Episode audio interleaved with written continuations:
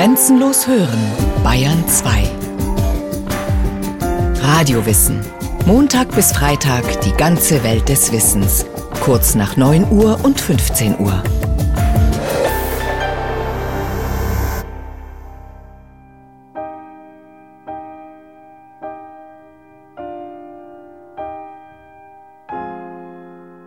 Und nächsten Tag wurden wir dem Schutzhaftlagerführer mussten wir dorthin gehen. Wir waren ja noch anständig angezogen und er hat jede einzelne gefragt, warum sind Sie da?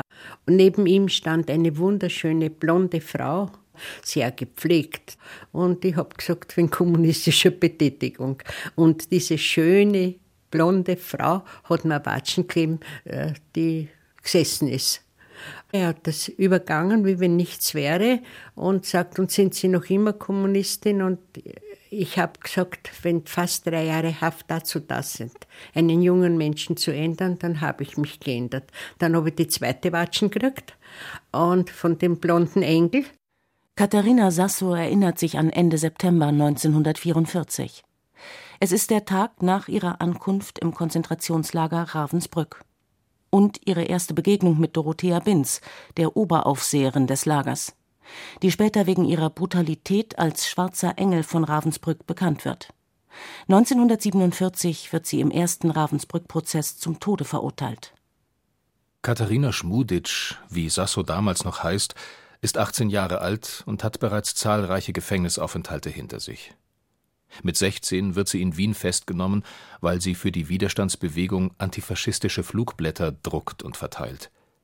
Die von der Gestapo sogenannte kommunistische Gruppe Gustav Adolf Neustadel wird verraten.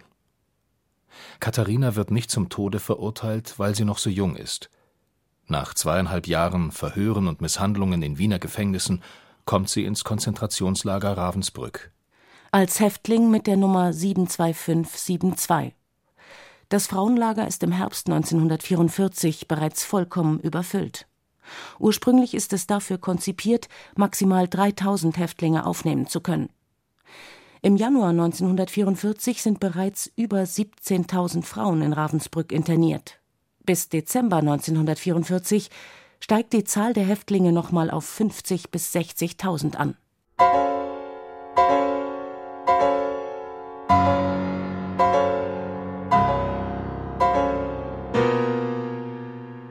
Ein Konzentrationslager eigens für Frauen.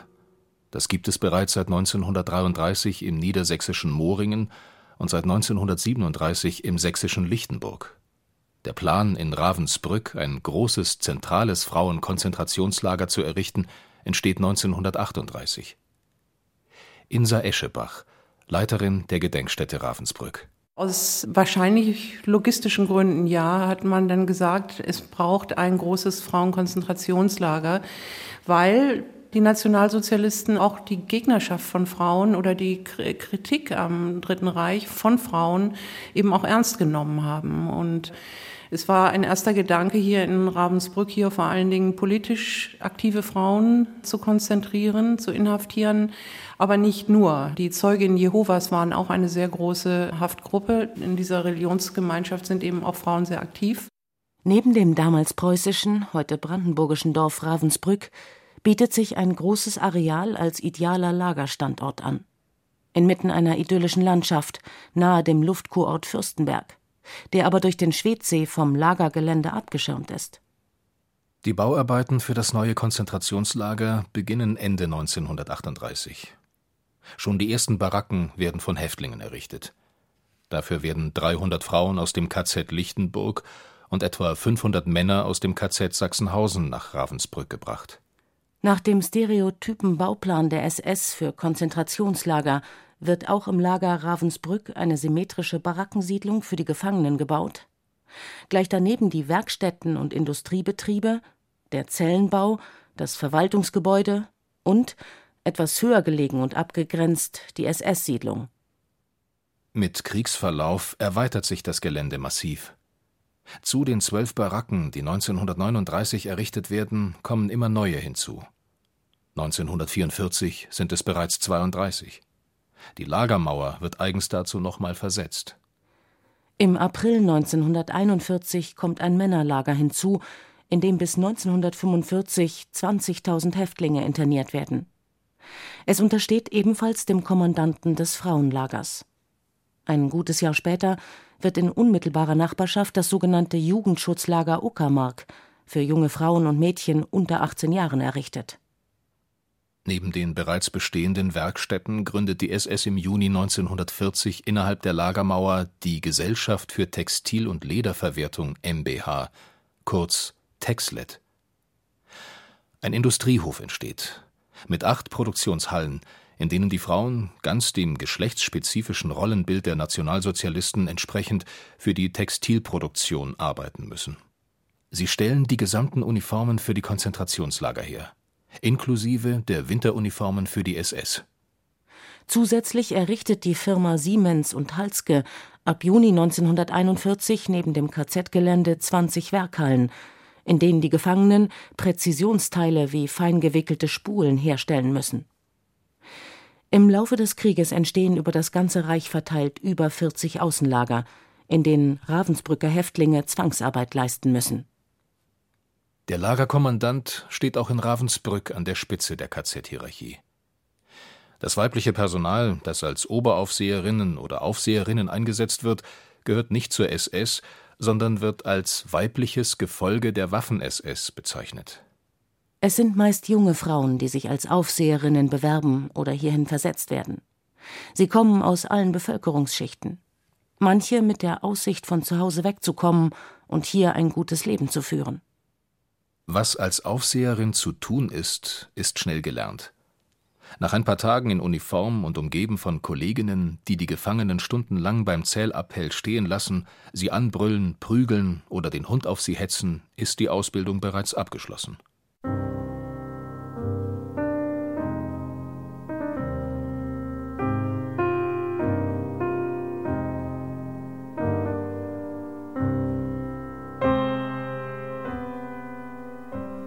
Im Mai 1939 sind 970 Frauen als Häftlinge registriert. Wie in allen Konzentrationslagern bekommen sie eine Nummer und werden durch verschiedenfarbige Winkel gekennzeichnet. Der größte Teil von ihnen sind zunächst noch die Zeuginnen Jehovas, die als Bibelforscherinnen mit dem violetten Winkel gekennzeichnet sind. Doch das ändert sich mit fortschreitendem Kriegsverlauf. Ab 1941 treffen aus den besetzten Ländern große Transporte mit immer neuen Kriegsgefangenen in Ravensbrück ein. Aus Polen werden insgesamt 36.000 Frauen interniert, aus der Sowjetunion 22.000 Frauen und aus Frankreich 6.000. Am Ende des Krieges sind Frauen aus 40 Nationen in Ravensbrück inhaftiert. Als Katharina Sasso 1944 ins Lager kommt, bekommt sie als politischer Häftling einen roten Winkel. Anders als andere sucht sie den Kontakt zu anderen Häftlingsgruppen, auch zu den sogenannten Asozialen. Ich habe zu denen gehört, dass für mich ein schwarzer Winkel keine Schande war, denn ich habe mit gut deutsch sprechenden Leuten gesprochen mit schwarzen Winkel. Und weil sie noch nicht 18 Jahre waren und ins Kino gegangen sind, sind sie in die Uckermark gekommen, dann runter mit 18 ins Lager. Und jede Nation hatte auf den Winkel, den sie hatten, einen Buchstaben. P war für Polen, R für Russland, ja, und äh, je Jugoslawien, T für die Tschechen. Und wir hatten nur den bloßen, also wir waren sozusagen noch die Elite.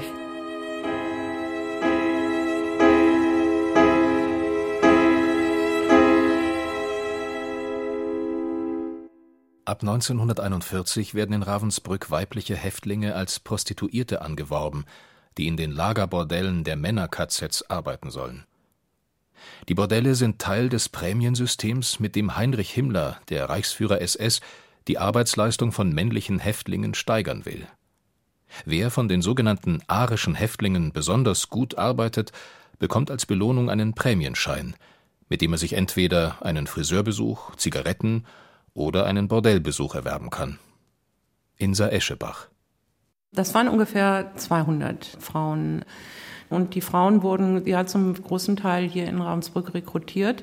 Wobei die Vorstellung der Nationalsozialisten, der SS vor allen Dingen zunächst darin bestand, bereits beruflich erfahrene Frauen auszuwählen. Die sollten sich eigentlich am liebsten freiwillig melden, was wohl auch eine ganze Reihe von Frauen getan haben, deshalb, weil man ihnen bessere Lebensbedingungen in Aussicht stellte. Und in der Tat wurden die erstmal aufgepäppelt, Höhensonne, gute Kleidung. Und es wurde ihnen eben auch gesagt, dass sie nach einer gewissen Zeit, sechs Monaten oder ein ähnlicher Zeitraum, dann eben auch entlassen werden würden. Nun gibt es aber auch andere Erzählungen, nach denen es heißt, es wäre keineswegs so gewesen, dass sich die Frauen alle selbstständig gemeldet hätten. Es wird da eine große Spanne unterschiedlicher Rekrutierungsvarianten gegeben haben.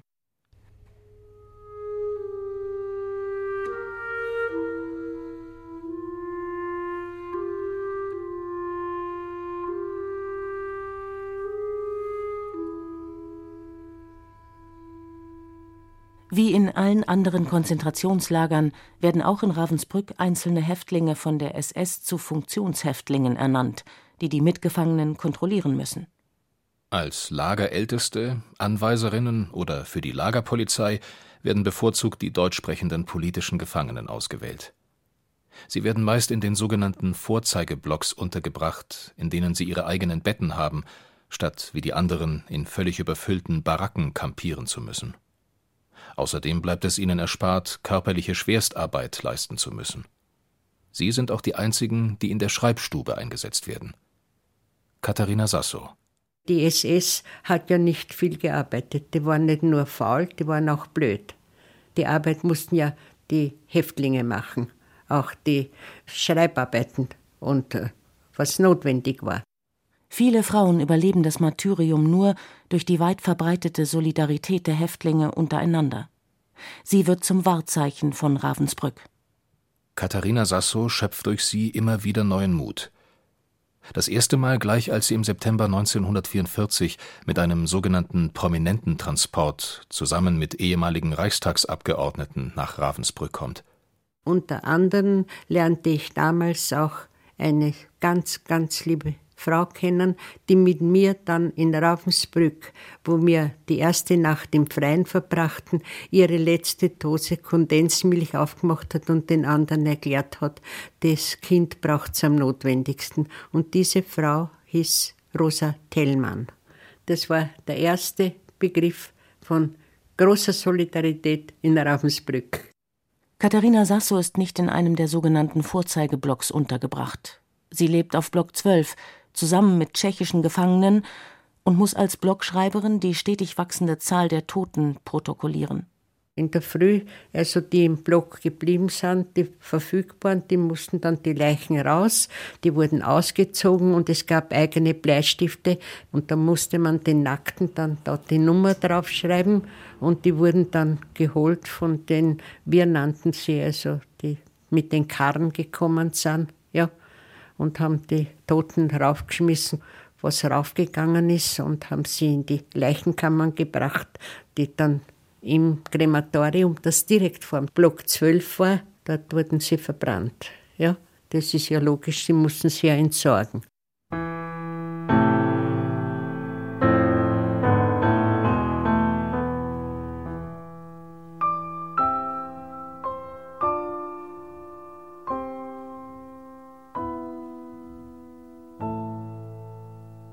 Mit den Frauen sind in Ravensbrück auch Hunderte von Kindern interniert. Jungen und Mädchen, die entweder mit ihren Müttern zusammen ins Lager kommen oder völlig auf sich allein gestellt sind, weil sie ihre Eltern verloren haben. Es gibt auch schwangere Frauen, die in der Häftlingsbaracke ihr Baby zur Welt bringen. Wenn sich die Mütter nicht selbst kümmern können oder keine Mutter mehr da ist, erweisen sich andere Frauen als besonders solidarisch. Vor allem Alleinstehende springen als sogenannte Lagermütter ein, die sich um die verwaisten Kinder kümmern. Daraus entstehen Beziehungen, die oft ein Leben lang halten. Auch auf Block 12 leben Kinder. Eine junge Jüdin ist dort untergebracht, mit einem zwölfjährigen Jungen und einem kleinen Baby, Eva. Der Junge wird bald ins Männerlager gebracht, weil er als erwachsen gilt. Um das Baby kümmert sich tagsüber, wenn die Mutter arbeiten muss, Katharina Sasso. Ich konnte mich nicht sehr viel kümmern, weil als Windeln sind irgendwo Fetzen organisiert worden. Wir haben damals nicht einmal gescheit mehr in den Waschraum rein können, dass man das auswascht, weil ja alles kaputt war. Und die kleine Evi, die hat man so irgendwie durch. Ich weiß nicht, wie es mir gelungen ist, dass ich einen halben Liter Milch holen habe können, aber die konnte man weder wärmen, wir haben nichts gehabt. Ja, das habe ich in den Mund genommen und äh, habe sie dann den Baby in seinen Mund wieder eine. Und die Freundin von mir, die hat zweimal ein Backel gekriegt von ihrer Mama und da war so eine Weißbäckerei drinnen. Und die hat mir was gegeben, das habe ich zerbissen und habe es dann mit dem Finger ins Munderl. Und dann plötzlich ist diese Evi tot gewesen, ohne Weinen. Ich habe das Kind nie weinen gehört. Ich weiß nicht, war es schon so schwach. Ja. Und äh, das war natürlich für mich ein furchtbares Erlebnis. Weihnachten 1944.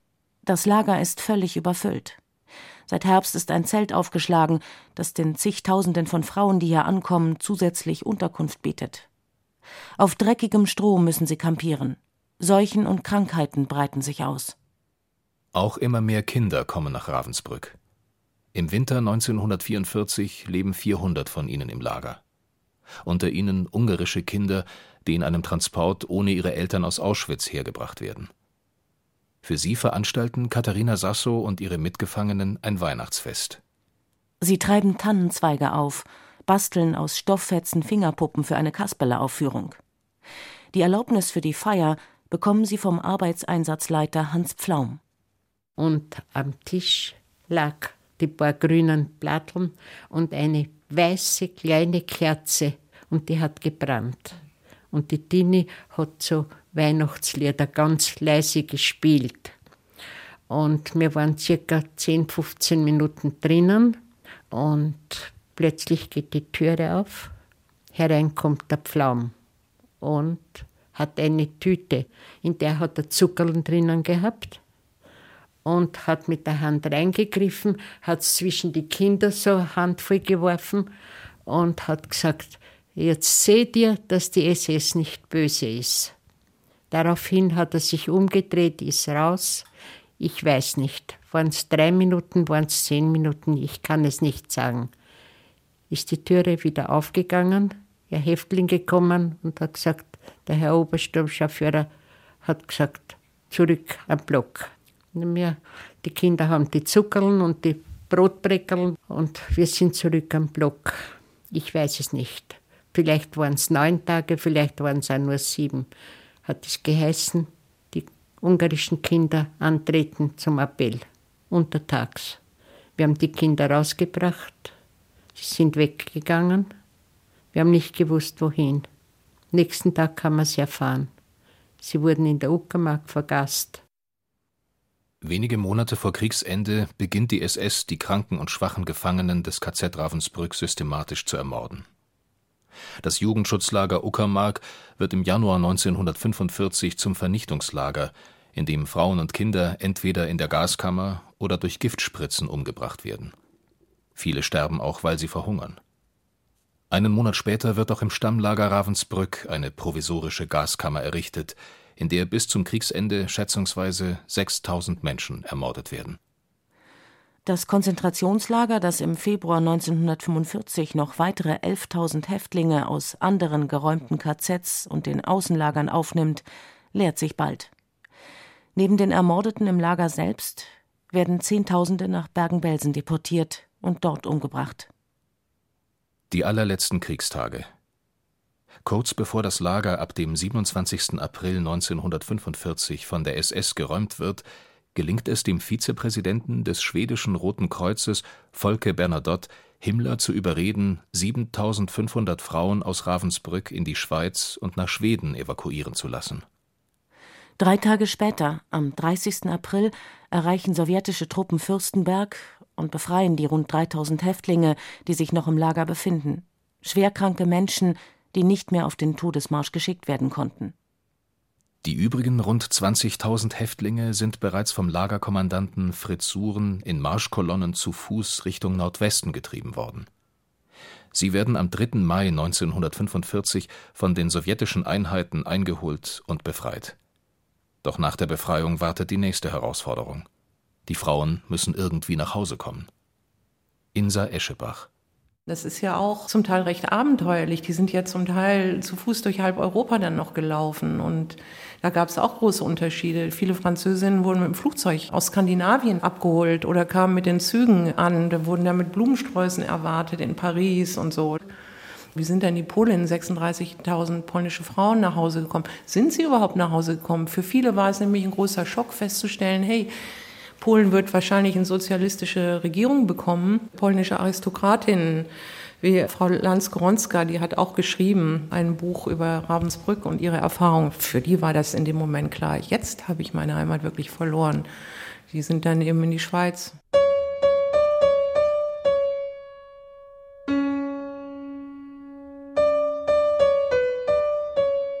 Katharina Sasso wartet nicht, bis die sowjetischen Einheiten die Marschkolonne einholen, mit der sie unterwegs ist. Ihr gelingt es, gemeinsam mit einer Freundin schon vorher zu fliehen.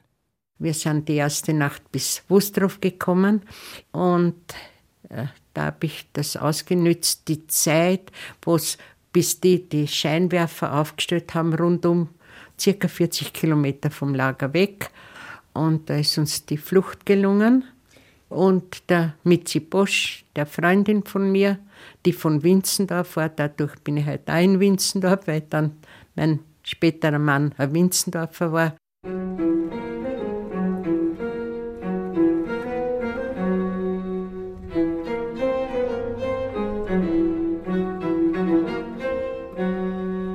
Die nationale Mahn- und Gedenkstätte Ravensbrück wird am 12. September 1959 in der DDR eröffnet. An der ehemaligen westlichen Lagermauer wird ein Massengrab angelegt, in dem die Überreste verstorbener Häftlinge beigesetzt werden. Bis auf ein kleines Areal am Ufer des Schwedsees wird bis zur Wiedervereinigung das ehemalige KZ-Gelände von der sowjetischen Armee militärisch genutzt. Den Überlebenden ist es zu verdanken, dass Fakten und Erlebnisse zusammengetragen wurden, die den Terror von damals dokumentieren. In der neuen, erst 2013 eröffneten Ausstellung der Gedenkstätte Ravensbrück lassen viele persönliche Erinnerungsberichte ein lebendiges Bild entstehen, was die Frauen und Kinder zwischen 1939 und 1945 hier erlebt haben. Die Ausstellung ist im ehemaligen Kommandantengebäude untergebracht. Von den früheren Baracken existiert keine einzige mehr.